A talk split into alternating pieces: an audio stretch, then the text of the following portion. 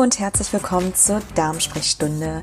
Mein Name ist Dr. Sarah Spitaler. Ich bin Wissenschaftlerin und Gründerin des virtuellen Zentrums für Darmgesundheit. Und bei mir im Podcast gibt es wissenschaftlich basiert und unabhängig Fakten und Antworten auf all deine Fragen rund um den Darm, das Darmmikrobiom und Ernährung.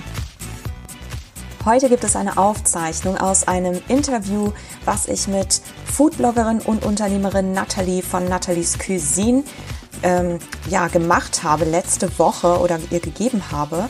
Und wir reden rund um das Thema Darmgesundheit und es geht um optimale Ernährung für den Darm und was bedeutet eigentlich wirklich gute Verdauung. Ähm, wie sieht das aus mit Unverträglichkeiten? Was macht man denn, wenn man gar nichts mehr verträgt? Und wir reden ein bisschen über Food-Trends und ob Probiotika sinnvoll sind oder was eigentlich auch mit Intervallfasten ist und so weiter und so fort. Ähm, also die typischen Dinge, die man, glaube ich, heute millionenfach im Internet findet und wo man vielleicht sich einfach äh, ein bisschen informieren sollte, bevor man das Ganze startet, beziehungsweise ob es einem überhaupt wirklich gut tut, ob das überhaupt wirkt. Das hören wir uns auf jeden Fall jetzt im Gespräch an und ich wünsche dir ganz viel Spaß damit und jetzt geht's los. So, vielen, vielen Dank erstmal, dass ja, du dir die Zeit dir. genommen hast. Ich freue mich so, dass das klappt. Ich habe natürlich ganz, ganz viele Fragen und habe auch schon deinen Podcast sehr intensiv mir angehört, den ich ganz, ganz toll finde. Mega, danke schön. Ich finde alle, ich finde sowieso, ich finde alles toll, was du machst, aber das bringt mich eben gleich dazu. Vielleicht magst du noch mal kurz erklären, was du machst, wer du bist, ähm, worum es wirklich geht und wie du überhaupt dazu gekommen bist, dich so leidenschaftlich und intensiv mit dem Thema Darmgesundheit überhaupt zu beschäftigen. Ja, gerne. Ja, vielen Dank, Nathalie, erstmal für die Einladung. Ich freue mich mega. Ich mache das hier total gerne und ähm, ja, finde das einfach total wichtig, dieses Thema omnipräsent auf allen Kanälen zu verbreiten, weil ich finde, ähm, das betrifft einfach jeden. Jeder Mensch hat eben einen Darm und es gibt so viele Menschen, die Darmprobleme haben, die Darmerkrankungen haben mhm. ähm, und die meisten sprechen eben nicht, nicht darüber und ähm, vielen kann auch gar nicht geholfen werden. Und ich finde, deswegen ist es einfach an der Stelle so wichtig, dass einfach alles möglich gemacht werden kann und Inf an Informationen rausgegeben werden kann, was einfach da ist. So, das ist so meine Mission eigentlich dabei, ähm, das, was aus der Forschung kommt, zu transportieren, auch an Leute, die das interessiert ne, und die daraus mhm. auch was mitnehmen können und wollen. Ähm, ja, kurz zu mir. Also mein Name ist Sarah Schwetala. Ich bin jetzt mittlerweile, also ich bin promovierte Biochemikerin. Ich komme ähm, aus der Tumorimmunologie, aus der Krebsforschung. Ich habe mit Stammzellen gearbeitet, aber es war also aus immer unterschiedlichen Perspektiven habe ich mir immer das Thema Darm, Darmgesundheit ähm, und äh, ja, auf, auf allen Ebenen, also auf der molekularen Ebene angeschaut, ähm, auf der immunologischen Ebene und ähm, jetzt seit ein paar Jahren eben auch von der ernährungsphysiologischen Ebene her und mhm. ähm, mir immer angeguckt, was passiert eigentlich im Darm, ähm, damit der Darm gesund bleibt, beziehungsweise damit die Zellen gesund bleiben ähm, und nicht entarten, beziehungsweise im schlimmsten Fall einen Tumor hervorrufen. Ja, oder mhm. was passiert, wenn eine chronische Entzündung entsteht?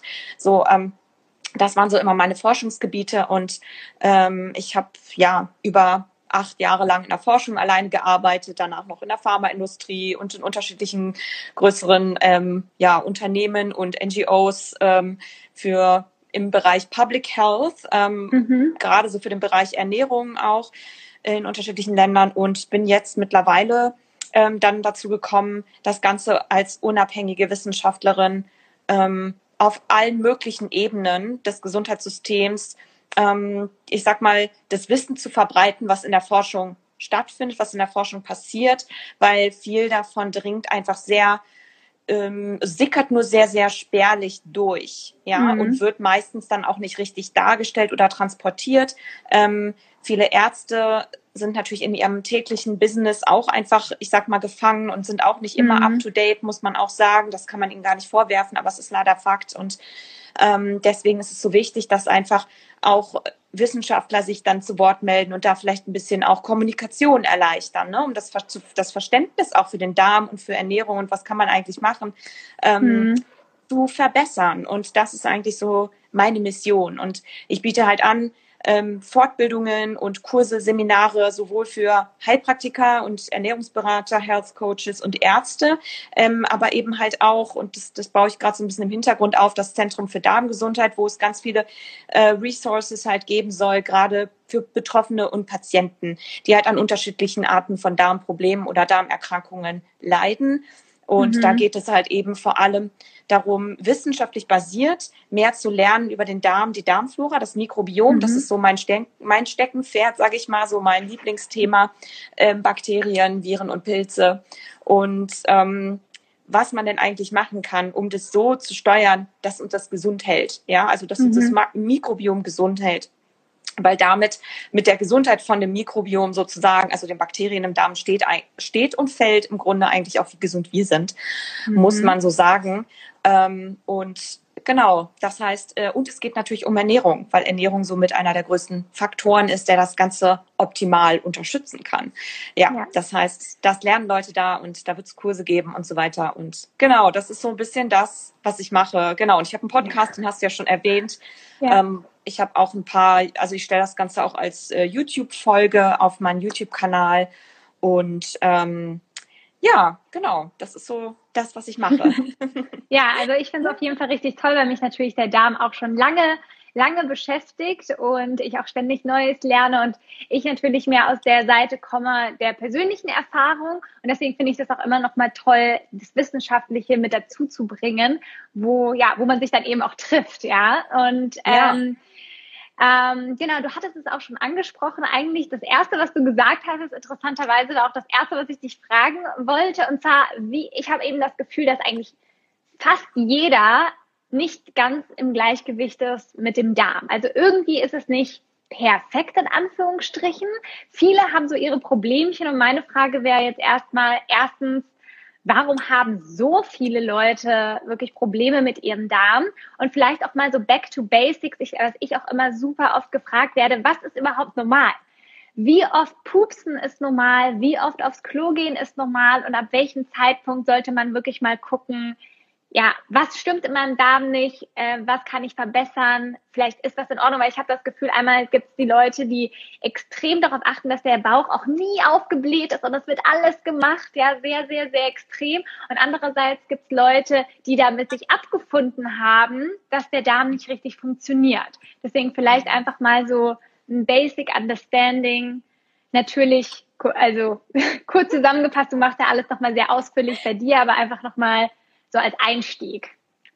Ja, genau. Das sind natürlich jetzt ganz viele Fragen auf einmal ja. ähm, im Grunde. Aber wir können eigentlich ja so mit dem Thema, ähm, was ist denn, was, was ist eigentlich ein gesunder Darm? Also das ist, es gibt nicht den gesunden Darm. Ja, also das muss man, man muss das wirklich sehr stark differenzieren. Das ist bei jedem natürlich mhm. anders, aber optimal kann man einfach erstmal so pauschal sagen, man sollte es nicht übertreiben. Also wir gucken uns ja auch nicht permanent unsere Niere an und schauen irgendwie, oh ja, wie sieht jetzt meine, meine, ähm, wie sieht es irgendwie aus, wenn ich, wenn ich da zur Toilette gehe? Wie gelb ist das jetzt? Ist das zu gelb oder ist das zu hell? Also damit beschäftigen wir uns ja nicht ständig. Das heißt, ich denke, der Fokus sollte nicht so manisch darauf liegen. Aber mhm. wichtig ist für einen gesunden Darm einfach ein gesundes Körpergefühl zu haben. Das heißt, man muss sich wohlfühlen.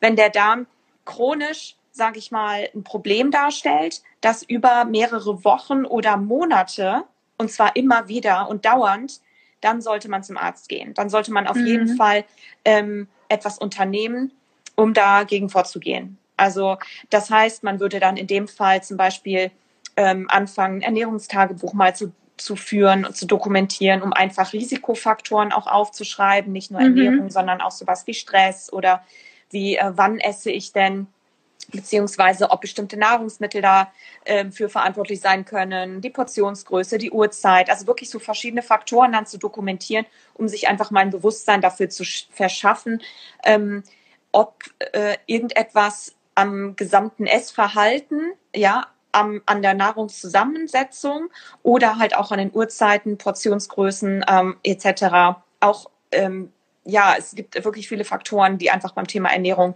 ja mit reinspielen. Äh, die im Grunde zu einer Verdauungsstörung führen können. Ja, mhm. da muss gar nicht immer direkt eine, eine pathologische Ursache dabei sein. So, aber wenn man das gemacht hat mal für zwei Wochen, dann sollte man vielleicht zum Arzt gehen und sich einfach mal abchecken lassen. Intoleranzen oder Nahrungsmittelallergien kann man wirklich ganz leicht abchecken lassen beim Arzt. Das ist, ähm, das ist eine Standardmethode. So, und dann idealerweise lässt man entweder das Nahrungsmittel halt weg oder reduziert es dann eben, ne, entsprechend, mhm. je nachdem, was halt da ist. So, ähm, von daher, das ist eigentlich eine relativ simple Sache. Das Problem ist nur, dass die meisten gar nicht mit sowas zu tun haben. Die meisten haben gar nicht unbedingt eine Intoleranz oder die meisten haben jetzt nicht gleich eine Nahrungsmittelallergie. Und selbst wenn sie eine haben, lässt man das einfach weg. Das Nahrungsmittel, sage ich mal, ich habe was gegen Senf, dann lasse ich einfach Senf weg und dann ist es eben nicht mehr da. Das die Beschwerde. Ne? Das Problem, ja. was heute halt häufig eher besteht, ist eher die, ich sag mal, suboptimale Zusammenstellung der Nahrung. Mhm. So. Ähm, dass im Grunde eigentlich zu wenig Nährstoffe da sind, zu wenig Ballaststoffe da sind und das über einen längeren Zeitraum das so geführt. Ähm, die Darmflora darunter leidet. Das heißt, es kommt mhm. dann halt eher zu einer Störung in, im Darmflora-Gleichgewicht, was dann oft die Beschwerden verursacht, sowas wie Blähbauch oder eben Verdauungsunregelmäßigkeiten. Da ist halt dann der erste Schritt auf jeden Fall auch am besten mit einem Ernährungstagebuch sich mal bewusst zu werden über das Ernährungsverhalten und da einfach dann eine Ernährungsumstellung zu machen, ne? an bestimmten mhm. Parametern in der Ernährungszusammenstellung zu arbeiten, weil das wirklich das Wichtigste ist. Ähm, also kann man wirklich so sagen, die Länge des Zeitraums, über den Darmbeschwerden bestehen, ist im Ende das, was eigentlich entscheidend ist für ein chronisches Problem oder für mhm. eine Diagnose oder mhm. ob man mhm. das jetzt nur mal zwei Tage oder sowas hat. Ja, nur weil ich mal ein bisschen zu viel Blumenkohl oder sowas gegessen habe, ja. dann dauert es halt zwei Tage und dann ist es halt irgendwie oder ein Tag und dann ist es eigentlich nur Und das ist dann auch mal okay. Also es muss ja auch nicht immer perfekt sein, in Anführungsstrichen. Nee, das ist also auch, es ist auch ganz normal, dass mal ein Pups ja stinkt, ohne dass man gleich panisch irgendwie sein muss. ja, genau. Also es ist genau, das ist absolut normal. Es ist sogar wichtig und gut natürlich, dass ähm, man Darmgeräusche hat, dass man auch ähm, dass man auch Gasproduktion hat und dass man pupst, das ist ganz normal, das ist wichtig, weil das zeigt nämlich, dass die Darmbakterien am Arbeiten sind. Ja, mhm. das heißt, die haben, die bekommen, also die machen das nur, wenn sie was zu essen bekommen. Und das ja. ist gut. Das ja. ist wirklich gut, weil das Problem, was nämlich häufig besteht, ist, dass sie eigentlich viel zu wenig zu essen bekommen über einen langen Zeitraum. Und wenn sie dann bestimmte Nahrungsmittel sehen, dann fangen sie auf einmal an, ähm, ich sag mal, Stoffwechsel zu betreiben und das dann zu verdauen. Und dann kommt es, dann ist das aber für uns ungewohnt, und die Zusammenstellung ist halt so ungünstig, dass es für uns dann Beschwerden verursacht. So, mhm. aber prinzipiell ist es so, dass eigentlich es normal ist, dass wir mal pupsen. Es sollte natürlich wiederum da auch genau. nicht irgendwie ein chronischer Blähbauch oder so sein, ne? Aber ja. wenn das mal ein Tag ist, dann ist es ist das ist es alles normal. Das ist alles absolut im Rahmen. Und ja. genau, also was ist eine gesunde Verdauung? Verdauung ist einfach sollte regelmäßig stattfinden. Jeder Mensch hat tatsächlich eine etwas individuelle Transitzeit, so heißt das. Also das ist die Zeit, in der Nahrung von da nach ganz unten transportiert, also wieder raus transportiert wird. Das ist für jeden ganz bisschen anders. Deswegen kann man nicht sagen, es ist wichtig, zweimal am Tag aufs Klo zu gehen oder es ist wichtig, ja. fünfmal in der Woche zu gehen oder so oder siebenmal in der Woche. Je häufiger, desto besser. Das kann man sagen, weil das gesünder ist. Gesünder für die Darmflora-Zusammensetzung und gesünder einfach natürlich auch fürs Wohlbefinden. Ähm, Genau, und da ist es einfach wichtig, dass es eben dann, das ist dann aber automatisch, wenn man regelmäßig geht, dass es nicht zu hart ist ja. und aber auch nicht zu flüssig. Ja, also ich sage ja. mal so eine normale Konsistenz, die halt quasi fest ist, aber nicht so ja. flüssig und aber auch nicht hart. So. Am ähm, Ende ist es ja auch so, also so wie du gesagt hast, denke ich, solange ein, solange man sich wohlfühlt, ist alles im Normbereich, so ja. ähm, verstehe ich es. Und solange, sobald man merkt, dass man über einen längeren Zeitraum sich einfach wirklich unwohl fühlt, man merkt das ja auch, wenn man Durchfall hat, hat man ja automatisch einen aufgeblähten Bauch. Oder wenn man länger nicht aufs Klo kann, dann äh, fühlt man sich auch nicht wohl. Ähm, okay. Deswegen, wie du, glaube ich, ges also gesagt hast, dieses ähm, ja, ein Gefühl für sich selber zu entwickeln und in sich hineinzuhören.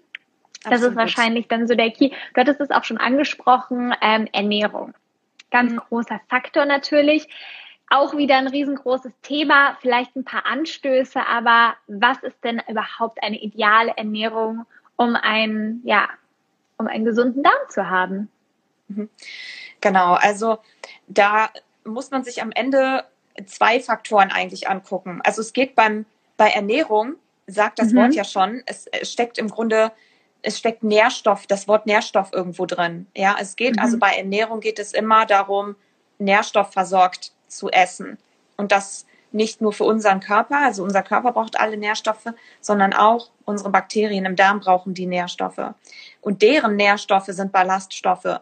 Das ist deren Nahrung. Das ist das, woran die, was im Grunde das, das, das Festmahl die essen nichts anderes. Die essen das bevorzugt und am allerliebsten. Die können auch mal andere Sachen essen, wie Proteine oder die ähm, oder bestimmte Darmschleimhautstücke, äh, aber am allerliebsten essen die Ballaststoffe. Das bedeutet eine ideale Ernährung, die auch gleichzeitig für unseren Körper am optimalsten ist. Ja, also mhm. also womit wir im Grunde beide glücklich machen, uns selbst, unsere Zellen und die Regeneration von unseren Zellen, also die ja ständig stattfindet und unsere Darmflora ist eine pflanzlich basierte Ernährung. Weil alles, was pflanzlich basiert ist, kommen wir gleich zu, was es bedeutet, ähm, enthält Ballaststoffe. Alles, was tierisch basiert ist, nicht. Ballaststoffe mhm. sind unverdaulich, also für den Menschen unverdauliche Kohlenhydrate. Das heißt, alles, was Kohlenhydrate enthält in einer vollwertigen Form, also aus einem vollwertigen Nahrungsmittel, ist im weitesten Sinne auch gut für unsere Darmflora. Und mhm. das da kann man sich eigentlich, ich sage das immer so, so die gesunde Hand nenne ich das.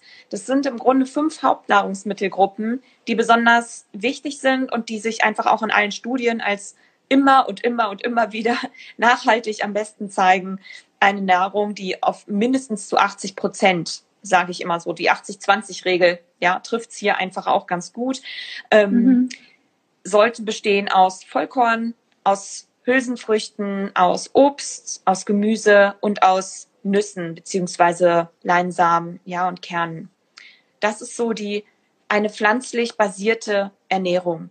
Und mhm. das enthält halt auch alles Ballaststoffe und alle Nährstoffe, die im Grunde essentiell sind, sowohl für den Darm, also für die Darmflora, ähm, und die Regeneration des Darms, weil der Darm ist halt das Organ, was sich mit am schnellsten regeneriert äh, im ganzen Körper. Ähm, und natürlich auch für uns, also weil es einfach alle wertvollen Nährstoffe enthält, die wichtig sind für diese Regeneration. Mhm. Deswegen kann man auch gleichzeitig sagen, ähm, für die Regeneration des Darms braucht es eben halt auch Nährstoffe und die sind praktischerweise auch alle in diesen Nahrungsmitteln enthalten. Und das ist eigentlich so die Ernährung, wo sich, um die sich das alles am Tag ranken sollte, kann mhm. man so mhm. sagen. Mhm. Ja. Ja, also kann ich ja auch zustimmen. So lebe ich auch. Es gibt auch immer mal wieder Tage oder Mahlzeiten, wo es eben nicht so ist. Aber grundsätzlich, ähm, ich, ich glaube genau. da ja auch zu 100 Prozent daran oder lebe ja auch zu 100 Prozent danach. Und das zeigt sich tatsächlich auch schnell. Das wäre jetzt tatsächlich auch noch eine Frage, wenn man jetzt seine Ernährung umstellt oder eben auch auf eine ballaststoffreichere Ernährung umstellt. Das ist vielleicht auch noch so ein wichtiger Punkt. Das kann ja auch, wenn man das zu schnell macht, äh, im wahrsten Sinne des Wortes nach hinten losgehen. Was wäre denn dann so der Tipp? Wie lange dauert das, bis man dann sich auch besser fühlt? Mhm. Genau, also ich denke, das hängt so ein bisschen, ähm, ist auch wieder individuell. Es hängt wieder ein bisschen individuell mit dem Zustand eigentlich auch der Darmflora ab, äh, mhm. äh, vom Zustand der Darmflora ab und wie ich mich halt vorher ernährt habe. Wenn ich vorher eigentlich schon eine relativ gute, ausgewogene Ernährung hatte und dann mich aber entscheide, wirklich ganz bewusst bestimmte Sachen vielleicht ähm, eben nicht mehr so häufig zu essen ne? oder einfach insgesamt viel pflanzlich basierter, mehr Ballaststoffe einzubauen. Denn je mehr Ballaststoffe, desto besser. Es gibt da keine Obergrenze. Das ist mehr dann am Ende so nach Wohlbefinden, muss man sagen. Aber gesundheitlich mhm. gesehen gibt es keine Obergrenze für Ballaststoffe. Je mehr, desto besser. Also zum Beispiel unsere Vorfahren ähm, von denen weiß man, also wenn man da Stuhlproben untersucht, weiß man, dass die über 100 Gramm Ballaststoffe am Tag gegessen haben. Wir da heute, kommt heute keiner mehr hin. Das ja. ist wirklich ganz außergewöhnlich. Also wir, das ist wirklich ähm, außergewöhnlich, weil wir essen heute halt so degeneriert, muss man ganz ehrlich sagen, weil wir halt so viel einkaufen, was eben von irgendeiner Firma ja. produziert wurde. Da ist alles Mögliche verarbeitet, entzogen und so weiter. Da kommen wir heute fast nicht hin, wenn wir, ich sag mal, nach Standard Darmernährung ja. folgen und das nicht, nicht immer alles selber kochen auch. Ne? Ähm, ich glaube halt auch, dass ein Riesenbewusstsein fehlt für die Ballaststoffe. Deswegen finde ich das auch gut, dass du es so oft sagst, das Wort, um das einfach mal wirklich in den Leuten ein bisschen einzupflanzen, weil das, was man immer hört, ist, wo kriege ich jetzt meine Proteine her, wo kriege ich meine Proteine her, ja. aber von Ballaststoffen nee. spricht einfach niemand. Genau, es ist, es ist ja auch so furchtbar, weil im Deutschen das Wort auch so unsexy klingt. Ballaststoff. Das hört sich halt auch schon so an, als würde man, wenn man das isst, einfach danach eine Tonne wiegen. Also das muss man ja auch ehrlich sagen. Und während im Englischen das halt ein bisschen günstiger formuliert ist, Fiber. weil dann Fiber ist. Weil ja. Ballaststoffe im weitesten Sinne, es gibt zwar unterschiedliche Arten, ähm, chemisch gesehen, aber das ist, da differenzieren wir nicht, ja, darüber denken wir nicht nach, sondern die sind im Grunde in allen Nahrungsmitteln in so in perfekter Form enthalten. Mhm. Ähm, aber im Grunde sind es Faserstoffe, die halt dafür da sind, einerseits die Darmflora zu ernähren, weil die das eben verstoffwechseln können und davon leben und wir profitieren davon, von diesen Stoffwechselprodukten. Ähm, und gleichzeitig dienen die halt eben auch dazu, ähm, gerade so diese unlöslichen Ballaststoffe, den Stuhlgang, also die Verdauung zu optimieren, weil sie den Stuhlgang in einer, ich sag mal, perfekten Konsistenz halten, so dass mhm. sie im Grunde Impulse an die Darmwand geben, also an die an die Darmschleimhaut und an die Darm, um die Darmperistaltik zu zu optimieren, ja, damit das Ganze auch vorwärts geht da unten und nicht zu Verstopfung kommt. Ähm, gleichzeitig halten sie halt auch Feuchtigkeit, so dass es dann auch nicht gleichzeitig zu einem Durchfall kommt. So, das heißt, alles perfekt geregelt, ja, wenn man einfach ab und zu öfter einen Apfel mal isst oder ein bisschen Vollkorn. Mit der Schale dran. Mit der Schale dran. Paar, und nicht nur den Saft. Backkichererbsen, genau. Ja, also von daher weiß gar nicht mehr, was jetzt die ursprüngliche Frage eigentlich war. Aber, ja, das weiß ich auch nicht mehr. Die Ballaststoffe, genau, Ballaststoffe. Ja, also da würde ich sagen, also Studien zeigen, dass eigentlich schon nach wenigen Tagen eine Umstellung, ah ja, genau, eine Ernährungsumstellung im Grunde eine Änderung in der Darmflora-Zusammensetzung stattfinden kann. Ja, das heißt mhm. aber noch nicht, dass das klinisch relevant ist. Bedeutet, heißt noch nicht, dass ich mich jetzt irgendwie deutlich besser fühle. Ähm, aber eine wirklich langfristige Ernährungsumstellung ist notwendig, um eine stabile Darmflora aufzubauen. Das heißt mhm. Monate, Monate. Also man müsste das jetzt, ich es gibt leider keine richtig langjährigen, langjährigen Studien, ja, um das genau zu, zu zeigen oder zu verfolgen. Aber Monate gibt es und da sieht man, dass es auch Monate dauert. Ja, je nach ja. Zustand der Darmflora vorher. Aber da hilft einfach wirklich dranbleiben. Und wenn es mal einen Tag nicht gut ist, dann ist es halt auch nicht gut. Also ja. dann ist es halt auch nicht schlimm, meine ich. Aber es zielt, es ist wirklich ähm, das, was man langfristig und täglich isst, das ja. ist wirklich das, was am Ende entscheidet über die Gesundheit, über die Darmgesundheit, über den Zustand des Mikrobioms und über den Gesamtzustand des Körpers.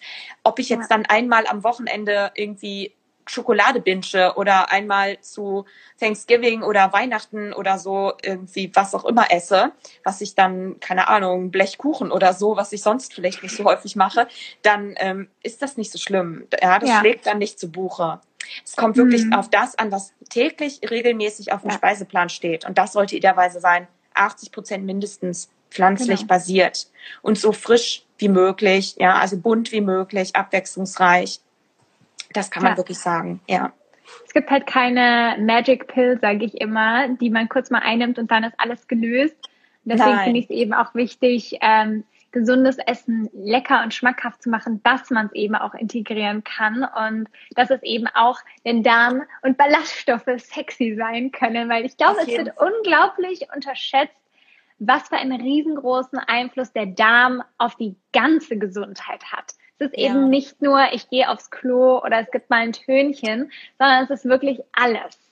Und ja. das wird sehr oft unterschätzt. Deswegen versuche ich auch wirklich einen Fokus darauf zu leben, mehr und mehr Aufmerksamkeit, äh, Aufmerksamkeit darauf zu ja. geben. Und deswegen bin ich auch so dankbar, dass du dir heute Zeit genommen hast, um da dein Wissen ein bisschen mit uns zu teilen. Ähm, meine nächste Frage wäre tatsächlich auch ähm, in Richtung, ja, diese Verzweiflung, wenn man das Gefühl hat, es geht gar nichts mehr. Also alles, was man isst, dann fühlt sich irgendwie schlecht danach. Also das kriege ich ja auch oft zu hören. Ich weiß schon gar nicht mehr, was los ist. Irgendwie habe ich das Gefühl, ich vertrage nichts mehr. Jetzt was bricht hier gerade die Verbindung ab. Ich hoffe, dass es gleich wieder kommt. Ja, ja, Ich glaube, jetzt okay. bist du wieder da, oder? Ja, ich höre dich wieder. Genau. Ähm, wenn man das Gefühl hat, dass man irgendwie gar nichts mehr verträgt, das höre ich ja eben ganz oft. Mhm. Ähm, was sind denn dann so ein paar Tipps? Du hast schon das ähm, Ernährungstagebuch angesprochen, dass das durchaus helfen kann, eben dem so ein bisschen auf den Grund zu gehen, was es sein kann, ob es überhaupt was sein kann. Was wären denn vielleicht noch so ein paar Anregungen, wenn man jetzt eben dasteht und gar nicht mehr weiter weiß? Ja, also das ist auf jeden Fall erstmal die Basis, dass man sich ein Bewusstsein darüber verschafft, ähm, woran kann es denn liegen. Ja, mhm. und da, das liegt einfach zu 100 Prozent an der Ernährung. Das kann man, mhm. kann man absolut sagen. Das heißt, das erste ist wirklich sich hinzusetzen und ein Bewusstsein verschafft man sich immer, wenn man sich einen Stift, einen Stift und einen Zettel nimmt und sich das einfach täglich mal aufschreibt. Morgens, mittags, abends, was habe ich denn da gegessen? Ähm, mhm.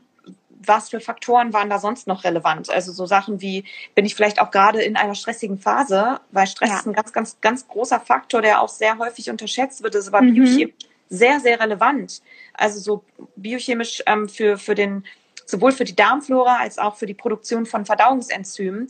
Ähm, und dann aber auch andere Faktoren, wie vielleicht nehme ich gerade auch Medikamente zum Beispiel, ne, die es mir allgemein Un Unwohlsein bereiten, sage ich mal, und das Ganze so ein bisschen verschlechtern, ähm, ist eher unwahrscheinlich, aber kann auch sein. Oder vielleicht esse ich immer zu spät, vielleicht esse ich immer nur um 22 Uhr abends und wundere mich dann, dass ich auf einmal irgendwann nichts mehr vertrage, weil 22 Uhr abends ist einfach nicht die Zeit zum Verdauen. Ja. ähm, also das sind einfach so Dinge. Oder vielleicht esse ich irgendwie standardmäßig drei Portionen ähm, mhm. auf einmal und wundere mich dann, dass ich das nicht gut verdauen kann. Vielleicht ist es ja. einfach von der Menge zu viel. Also ja. es sind für jeden wirklich so viele Faktoren, die man erstmal auch für sich ein bisschen abklären muss. Und das dokumentiert man am besten mal über zwei Wochen. Dann sollte man, wenn das dann, wenn man das dann auch nicht für sich rausfinden kann, indem man diese Faktoren, diese Parameter mal anpasst, sollte man auf jeden Fall auch zum Arzt gehen, da mal eine Diagnostik machen lassen auf vielleicht Unverträglichkeiten, ähm, auf Nahrungsmittelallergien. Ja, also da kann ja immer alles Mögliche hinterstecken. Und ähm, vielleicht ja auch ein Pilz, weil du ja auch gemeint hast, dass das so ein Thema ist, was du gerne magst. Ein Pilz kann ja auch mal dabei sein, oder? Ja, das ist eher unwahrscheinlich. Also oft okay. zeigt sich zwar in diesen tollen Stuhluntersuchungen, dass irgendwie, oh, da ist ein Pilz, ist ein bisschen mehr, ist ein bisschen ja. höher konzentriert. Das ist in den in zu über 90 Prozent der Fälle ist das klinisch eigentlich nicht relevant für den okay. Darm und die Darm. Also meistens ist es dann doch ein Lifestyle-Aspekt tatsächlich, den man auch selber in der Hand hat. Ja, auf jeden Fall. Also es ist so, ein Pilz ähm, kann sich immer nur ein bisschen mehr ausbreiten. Also meistens kommt ja in diesen Stuhluntersuchungen immer raus, ja, also das Bakterium fehlt oder das Bakterium ist zu viel oder hier ist ein bisschen zu viel Pilz. Also das ist immer so das Typische. Ähm, das ist alles im Grunde dasselbe. Also es sagt alles aus, die Ernährung stimmt nicht. Ja. Ja, das bedeutet, was dann passiert ist, die die, die Darmflora bekommt im Grunde zu wenig zu essen. Ja, so was dann passiert ist, ist bestimmte äh, Bakterien ähm, vermehren sich nicht mehr richtig. Es kommt dann zu einer Dysbiose. Das heißt also, da verschiebt sich im Grunde dieses Gleichgewicht da unten. Das heißt, manche Bakterien und manche Pilze sind dann einfach im Vorteil. Die verbreiten mhm. sich dann etwas mehr. Das heißt aber nicht, dass es dann gleich schlecht ist. Das renkt mhm. sich auch normalerweise dann ganz regel, also normal wieder ein und das zeigen halt auch Studien. Nur hat die Möglichkeit op zu optimieren ähm, und auch Pilze wieder zurückzudrängen. Also das funktioniert tatsächlich mit einem Pilzmittel zum Beispiel nicht so gut. Ja, also mhm. dann ist der Zustand nach zwei Monaten wieder derselbe. So, das bedeutet also optimal ähm, zum Arzt gehen ne, und dann halt Ernährungsumstellung wirklich machen. Also sich dann dahin orientieren, wirklich überwiegend pflanzlich basiert zu ernähren, sich vielleicht nicht dauernd was beim Chinamann zu holen, sondern einfach wirklich mehr Obst, Gemüse, Hülsenfrüchte, Nüsse ja. und ähm, Vollkornprodukte zu essen und das nach und nach einfach für sich zu integrieren. Ne? Also nicht von heute auf morgen muss das jetzt perfekt die Ernährung zusammengestellt sein, sondern sich da nach und nach dran zu gewöhnen, dem Körper das auch zu, zu äh. Ne? Und dass das auch bei einer Umstellung ein bisschen schwierig sein kann, sich da einfach auch natürlich ein bisschen in Geduld zu üben. Aber dann dauert das üblicherweise ein paar Wochen oder Monate sogar, ne, bis man dann mhm. einen Zustand erreicht hat, wo man sagt, boah, jetzt fühle ich mich mega gut, jetzt ist es wirklich gut. Aber das ist einfach ein bisschen, gerade wenn man an dem Zustand ist, ich vertrage gar nichts mehr, dann hat man ein bisschen Arbeit vor sich. Das muss man sich ja. dann auch klar machen. Ja, man braucht halt ein bisschen Geduld. Und ich finde tatsächlich auch die Idee eines Ernährungstagebuchs sehr gut. Ich habe damals gar keine Idee gehabt, was los ist und auch nie das mit Ernährung mhm. in Zusammenhang gebracht. Das heißt, ich habe äh, mir wurde das auch nie empfohlen und ja, vor, vor zehn Jahren war es auch noch ein bisschen andere Situation, also so mhm. an ähm, Informationen und so. Aber ich muss sagen, was mir halt auch immer wieder auffällt, wenn ich mit Leuten spreche und die mir erzählen, was sie essen, dass sie gar kein Bewusstsein haben, dass sie sich ja. gar nicht so gesund ernähren, wie sie denken. Also ja. die meisten Leute schätzen ihre Ernährung als sehr gesund ein, aber wenn man da mal wirklich mal aufbricht, was da am Tag gegessen wird, ist es nicht so gesund oder genau. nicht so darmgesundheitsfördernd. Deswegen finde ich das tatsächlich auch eine richtig gute Sache, um mal erstmal ein Gefühl dafür zu bekommen. Ich glaube, da lösen sich schon viele, viele Fragen tatsächlich. Ja, auf jeden also, Fall. Super das, Tipps auf jeden Fall alles. Ja, unbedingt. Also es ist, äh, das ist wirklich so, man überschätzt das einfach selber. Man sagt, ach, ich esse ja doch dreimal in der Woche einen Apfel. Ja, das reicht eben leider nicht. Ne? Also ja, mein Freund sagt mir auch immer, Nathalie, so wie du dich ernährst, so ernähren sich die meisten Leute nicht. Sage ich, ja, das ist genau das Problem. Das ist das Problem. Meine Verdauung ist nämlich wunderbar. ja, genau das, das ist das Problem. Ja, weil er dann irgendwie, ich meine, man kann ihn ja nicht zwingen, es muss ja eben von einem selber kommen, ist dann irgendwas und so. Und äh, ja. ja, natürlich, es ist halt nicht normal, wie du dich erinnerst. Ja, das ist eben das Problem, weil ähm, deswegen haben die meisten Leute halt dann doch irgendwie Probleme. Und, mich, und ich muss dazu sagen, Jetzt rückblickend habe ich auch noch mal gesehen, ich hätte vielleicht da noch was anders machen können, da was anders machen können. Es ist ja auch nicht immer perfekt, es sind ja Auf und Abs immer. Ähm, aber so grundsätzlich genau, was du gerade gesagt hast, es hat Jahre und Jahre und Jahre gedauert, weil es war die Ernährung, aber auch der Stressfaktor, es ist der Sportfaktor, es ist der Schlaffaktor, es sind ja. noch so viele andere Sachen für mich ja. einfach gewesen, die da zusammengekommen sind. Und bis ich da mal, ich habe mal irgendwo angefangen und es ist ja. eine Reise, in der bin ich auch noch drinnen, weil man ja ständig auch Neues lernt und wenn man da auch ein Interesse da, da hat ähm, und auch ein gutes Körpergefühl oder auch einfach, ja, genau. möchte, dass es einem gut geht, ja. dann guckt man da immer weiter natürlich. Und das ist ja auch, wie du sagst, es gibt ja auch immer neue Erkenntnisse und ähm, es ist auch so ja. eine Entwicklung und eine Reise durch sich selber eben auch. Ja, absolut. Aber es ist eine spannende Reise. Ja, und, äh, genau. Ich kann auf jeden Fall jedem ans Herzen legen, der jetzt zuguckt und irgendwie wirklich Probleme hat. Erstens mal natürlich bei dir wirklich mal richtig zu stöbern, weil es gibt unglaublich viel Informationen, die du gibst. Und ähm, ja, sich auf diese Reise zu begeben, damit es einem einfach besser geht, weil es kann einem besser gehen. Man muss nicht sein Leben lang ja. und auch nicht 10 oder 20 Jahre, nicht mal ein Jahr damit verbringen, dass man sich ja. nicht wohlfühlt oder der Alltag extrem eingeschränkt ist, weil man kann, man hat es wirklich selber in der Hand, dass es einem gut geht. Und ja.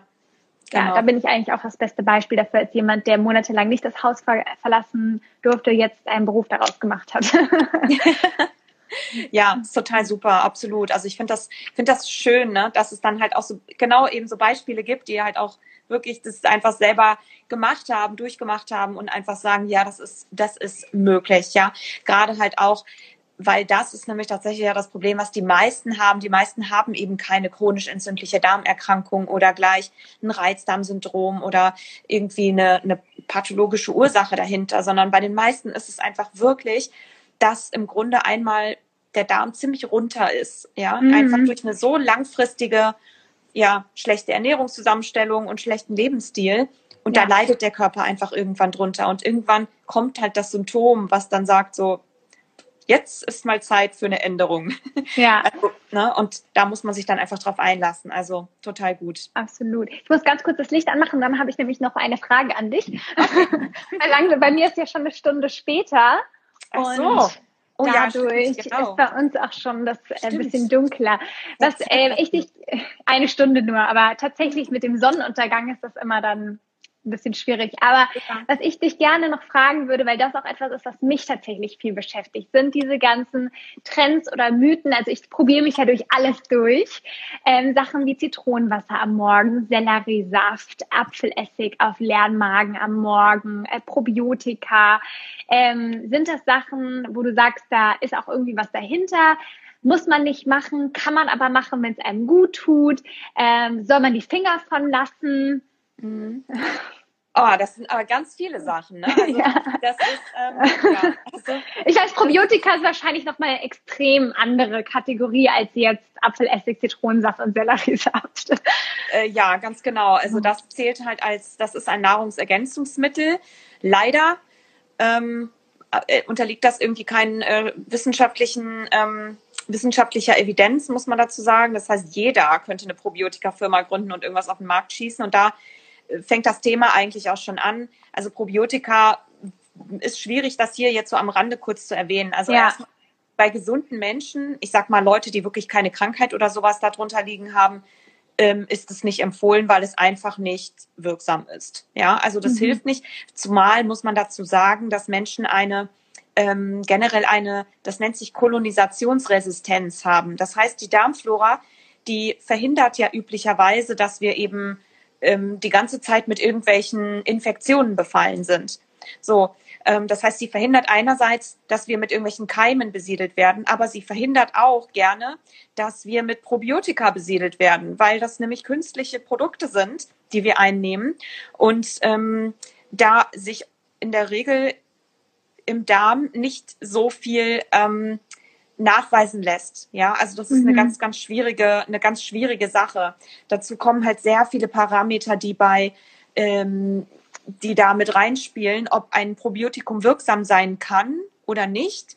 Sowas wie eben die Stämme, die Herkunft der Stämme, ob das ein Humanstamm ist, also ein menschlicher Stamm oder ein Stamm irgendwie, den man irgendwo aus einem ähm, äh, aus, ein, aus einer Maus oder sowas gezüchtet hat, äh, dann die Kombination an unterschiedlichen Stämmen, die Dosis, also die Konzentration, dann äh, wie das produziert wurde, wie das gelagert wurde, das Haltbarkeitsdatum, wie das verpackt ist, die Einnahme und natürlich die individuelle Darmflora. Das heißt, wir haben so viele mhm. Parameter, die damit reinspielen können, ob ein Probiotikum wirksam ist. Also ich kann hier keine bestimmten Stämme empfehlen, das gibt es nicht. Aktuell in der Forschung gibt es keine Empfehlung für, egal bei welchem Syndrom jetzt, für eine bestimmte Kombination an unterschiedlichen Bakterien. Ja, gibt es mhm. gar nicht, ähm, weil es so viel Widersprüchliches da einfach gibt. Mhm. Das heißt, es gibt hier keine Empfehlung. Ähm, die Tendenz geht eher dahin, dass Probiotika nicht wirksam sind. Ja, es gibt bestimmte Studien und so große Meta-Analysen, wo man ganz, ganz viele Studien miteinander vergleicht. So beispielsweise beim Reizdarmsyndrom, wo es ähm, wo Leute wirklich über Monate hinweg schlimme Probleme im Darm haben, aber kein Mensch rausfinden kann, weil man da eben nichts diagnostizieren kann, was denn da jetzt nun dahinter liegt, ähm, hat man halt in Studien gesehen, dass da durchschnittlich zwischen 10 und 20 Prozent der Patienten in diesen Studien davon profitieren. Das bedeutet, man müsste, wenn man 100, also man müsste 100 Leute behandeln, um 10 oder 20 davon eine leichte Verbesserung spüren zu lassen. Da muss man sich natürlich am Ende dann fragen, Kosten-Nutzen-Effekt. Kosten-Nutzen-Effekt. Ähm, außerdem zeigt sich, dass halt auch über einen längeren Zeitraum die Einnahme nicht wirksamer ist zum Beispiel oder eine bestimmte höhere Konzentration an Stämmen auch nicht unbedingt wirksamer jetzt sein muss. Das heißt, mhm. es ist ein Roulette-Spiel. Ja, wenn du da sagst, ja, dir hilft das, dann kannst du da für dich ausprobieren, sage ich jetzt ja. mal. Aber ich kann hier halt nichts empfehlen. Ähm, das mache ich generell auch nicht. Also ich empfehle auch keine Produkte generell. Ähm, aber das ist das, was, äh, ich sag mal, neutral aus der, aus der aktuellen Studienlage so einfach ja. der Stand der Dinge ist bei Probiotika. So, ja. dann muss man dazu noch sagen, Leute, die, ähm, die eine chronische Vorerkrankung haben, unbedingt bitte mit dem Arzt abklären. Also wenn hier jetzt jemand zuguckt, der sagt, oh toll, ein Probiotikum, das muss ich mal ausprobieren. Auch wenn die Chance nur 10 Prozent ist, muss ich das unbedingt ausprobieren. Äh, nein, also jemand, der zum Beispiel ein Immunsuppressiva nimmt oder der ein stark eingesch also ein, äh, ähm, geschädigtes Immunsystem hat oder eben immunsupprimiert ist, so nennt sich das, der sollte idealerweise nicht unbedingt Probiotika nehmen. Das heißt also immer am besten mit dem Arzt Rücksprache halten, wenn halt eine Krankheit besteht. Und bei Gesunden hilft es eigentlich nicht wirklich. ähm, aber wer sagt. Auch nicht, wenn man Antibiotika, okay, ich könnte jetzt noch mehr fragen, aber ich glaube, ja. ich frage doch noch mal was anderes, weil ich weiß, dass du dazu ja. auch noch eine Podcast-Folge hast. Und der, wenn ich eine Sache genau. antatsche hier, kann ich ewig, kann ich ewig weiterfragen, natürlich. Ja. Also, es sind halt wirklich große Themen. Selleriesaft können wir vielleicht noch kurz drauf eingehen, das hattest du noch angesprochen. Also Selleriesaft ist halt, ähm, da sage ich, das ist wirklich so ein, das ist ein Lifestyle-Ding. Also da gibt es keine Studien, die auch nur annähernd belegen, oh, Selleriesaft. Ja. Es ist, äh, es ist dann, wenn äh, man einem damit gut tut, kann man es machen, aber du ja. sagst jetzt von der Wissenschaft, kannst du jetzt nicht sagen, es ist, hat keinen Nutzen. Ja. Hat kein, kein Nutzen. Also ich würde tatsächlich empfehlen, also klar, wenn ich jetzt irgendwie ein Erfrischungsgetränk brauche und mache und irgendwie ein Juice mache und so, ja, dann, dann mache ich das halt, weil ich das irgendwie gerade lecker finde oder so, aber jetzt nicht, weil ich sage, oh, das ist voll gut, ähm, um irgendwie die Darmflora aufzubauen. Nein. Ja. Also mhm. es ist sogar so, bei dem Juicing, ähm, werden ja sehr, sehr viele Nährstoffe entzogen. Ja, es, mhm. es findet eine mechanische Zerkleinerung statt von dem gesamten Obst oder Gemüse und mhm. ähm, was durch diese ganzen, ich sag mal, physikalischen Kräfte, ähm, die da eben ausgeübt werden und ähm, teilweise halt auch die temporäre Hitze, die dann da drauf kommt, werden ja die Zellstrukturen zerstört und so weiter. Das bedeutet, ähm, der also hat sich, gibt es Untersuchungen und Studien zu,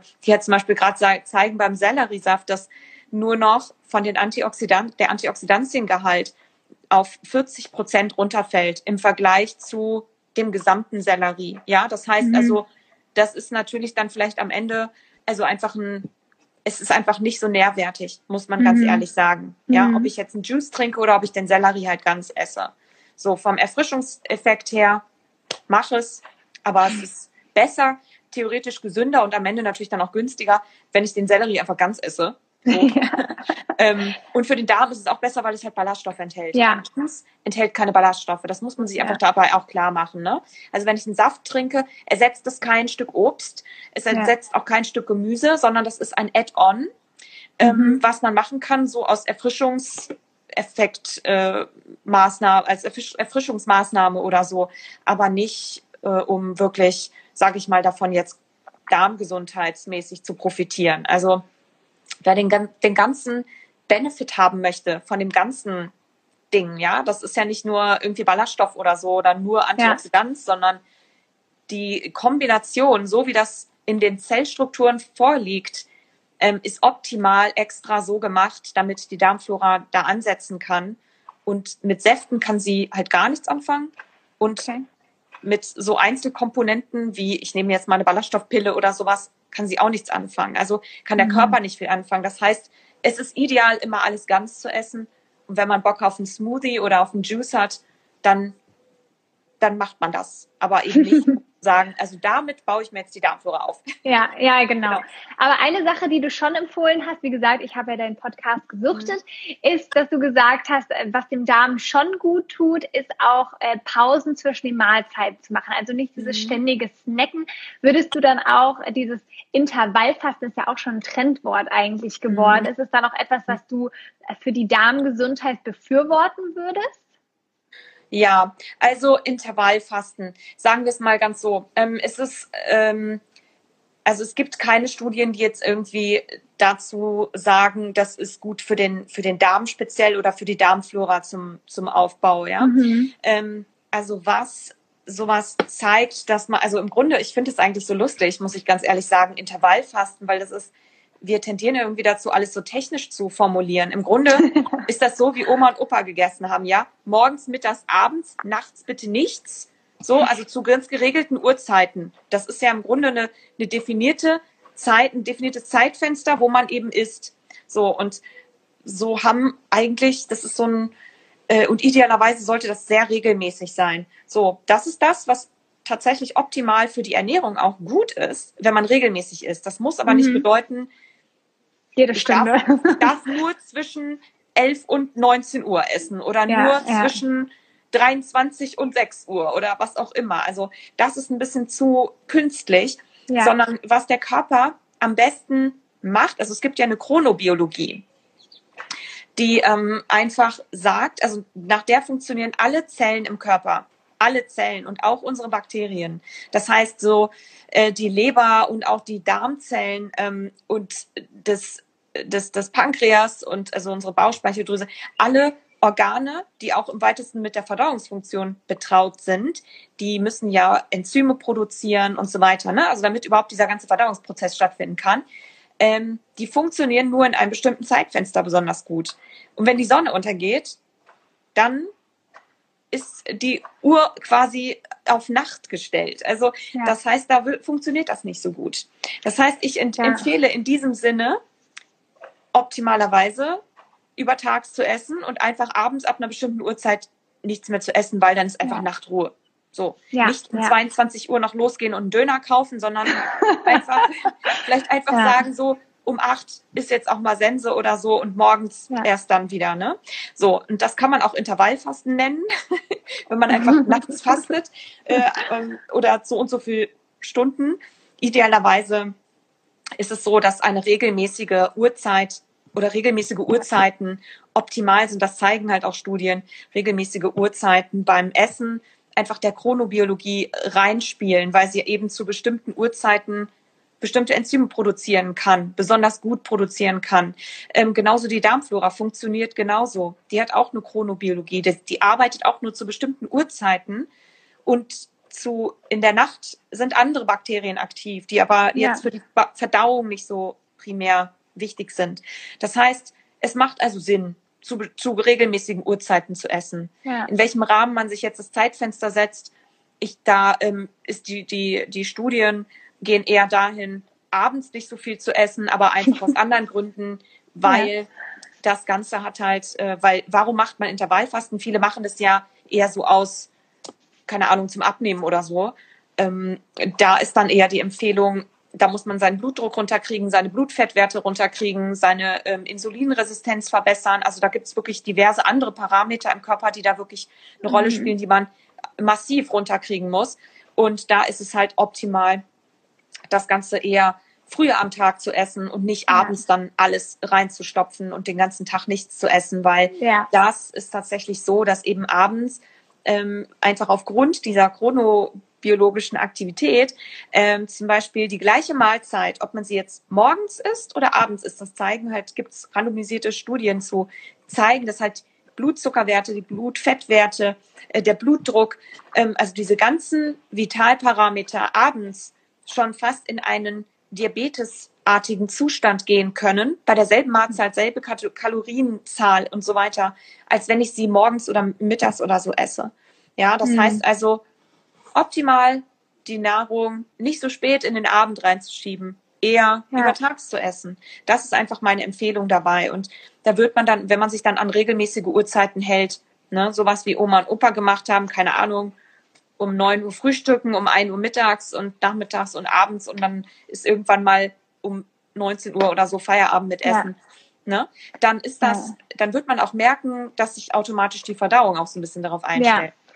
Also ich glaube, ich kann da jetzt nur aus meiner Erfahrung sprechen, aber das Gefühl habe ich oft so in meiner Generation, also in meinem Umfeld, ja, dass sich das so ein bisschen nach hinten verschoben hat durch diese ganze Netflix-Kultur. Nichts gegen Netflix, aber hat sich das so ein bisschen verschoben. Es wird halt auch einmal vorgelegt, dass man, wenn man was guckt, auch was essen muss. Also das sieht man in diesen Filmen. Man merkt nicht, dass das einem so ein bisschen infiltriert wird. Und ich kenne das eben von mir selber und bin auch tatsächlich gerade aktuell dabei, das wieder so ein bisschen umzumodeln, weil ja. Ich tatsächlich auch eher dazu tendiere, immer spät zu essen. Ich muss sagen, in der Phase, wo es mir akut besonders schlecht ging, war es genau auch der Zustand, jetzt fällt es mir mhm. auch gerade ein, wo du sagst, dass ich den ganzen Tag nichts gegessen habe und abends wirklich no end war, bis ich dann das Licht ausgeschaltet habe. Und dann ist natürlich ja. natürlich die Verdauung dann nicht optimal und dann muss nur noch ein bisschen Stress dazukommen und ein paar andere Faktoren und dann zerreißt der einfach den Darm, besser gesagt, auf Deutsch gesagt. Ja. So, ja, ging, so hatte ich das und es ist wirklich ein extremer Umgewöhnungsprozess gerade, gerade auch noch, also das, dass ich gesagt habe, es ist ja immer noch mal eine Entwicklung. Gerade eben bin ich wirklich auch dabei, wieder mh, auch meine Essenszeiten nochmal umzustellen, genau aus dem Grund, was du mhm. gerade erklärt hast, weil ich das eben auch spüre, dass man ja tags unterwegs ist und alles ist so busy und man kommt nicht wirklich zu sich und dann wird dann abends dann alles reingeschaufelt. Und, ja. ja, genau. Also da einfach für sich selbst ein bisschen, bisschen ausprobieren, ein bisschen gucken auch, ne? Ähm, das ist sicherlich auch immer so ein bisschen individuell, wie man das einfach auch einrichten kann am Tag. Ne? Ja. Also nicht jeder kann sich irgendwie ein üppiges Nach Mittagsessen oder sowas ähm, da gönnen, aber dass man sich einfach vielleicht so Zeiten auch einplant, in denen man dann eben isst, damit man es nicht ja. vergisst und dann tendiert dazu, abends dann auf einmal alles zu essen. So. ja, genau. Ja. Absolut.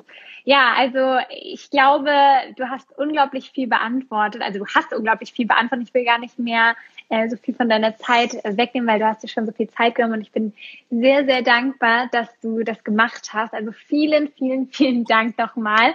Ähm, für alle, die jetzt wirklich auch nochmal spezifisch zum Darm mehr erfahren wollen, lernen wollen, vielleicht kannst du nochmal kurz sagen, wo kann man dich am besten finden? Und ja, genau. Ja, auf jeden Fall. Also meine Website äh, findet sich, äh, befindet sich gerade ein bisschen in der Umstrukturierung. Also es dauert noch ungefähr so wahrscheinlich noch so zwei Wochen, bis die richtig steht. Ähm, aber unter www.drschwitala.com wird es dann auf jeden Fall einige Angebote geben. Es gibt jetzt auch schon ein paar Sachen. Äh, ansonsten hier auf Instagram unter Dr. Schwitala, da poste ich halt ab und zu ne, Rezepte, irgendwelche Nahrungs-, Ernährungsinspirationen, aber auch, was ich eben gerade so im Podcast produziere oder als YouTube-Video. Ähm, ich habe einen, einen, Podcast, der heißt Darmsprechstunde. Mhm. Ähm, da veröffentliche, veröffentliche alle zwei Wochen eine Folge und äh, genauso auch im, im YouTube-Kanal, auch Dr. Schwitala. Da kann man eben auch, kann man mich halt auch finden und da gibt es das Ganze halt als Video-Variante. Ja. Und ähm, genau, das sind so die Kanäle, wo ich quasi aktiv bin. Ja, super. Und ja, und wer halt mehr wissen will, gerne in meinem Newsletter anmelden. Da gibt es auch ja. immer Rezepte, da gibt es ähm, ja spezielle Tipps oder Informationen und die erfährt man natürlich auch immer als erster dann. Also ähm, wer quasi immer über alles im Bild sein möchte, der meldet sich am besten in meinem Newsletter an. Den gibt es auf meiner Website auf www.drschwitala.com. Hoffentlich hat dir das Interview gefallen. Ähm, wenn ja, dann freue ich mich natürlich, wenn du auch bei mir auf Instagram vorbeischaust unter @drschwitala und den Link zur Natalie, der ist in den Show Notes. Da kannst du auch gerne mal bei ihr vorbeischauen. Sie hat auch ein sehr schönes Kochbuch gemacht für alle, die sich ähm, genau da so ein bisschen schlau machen wollen und ja, dann hoffe ich, hören wir uns und sehen wir uns vielleicht bei YouTube ähm, in zwei Wochen wieder. Und bis dahin wünsche ich dir erstmal alles Liebe und bis dann.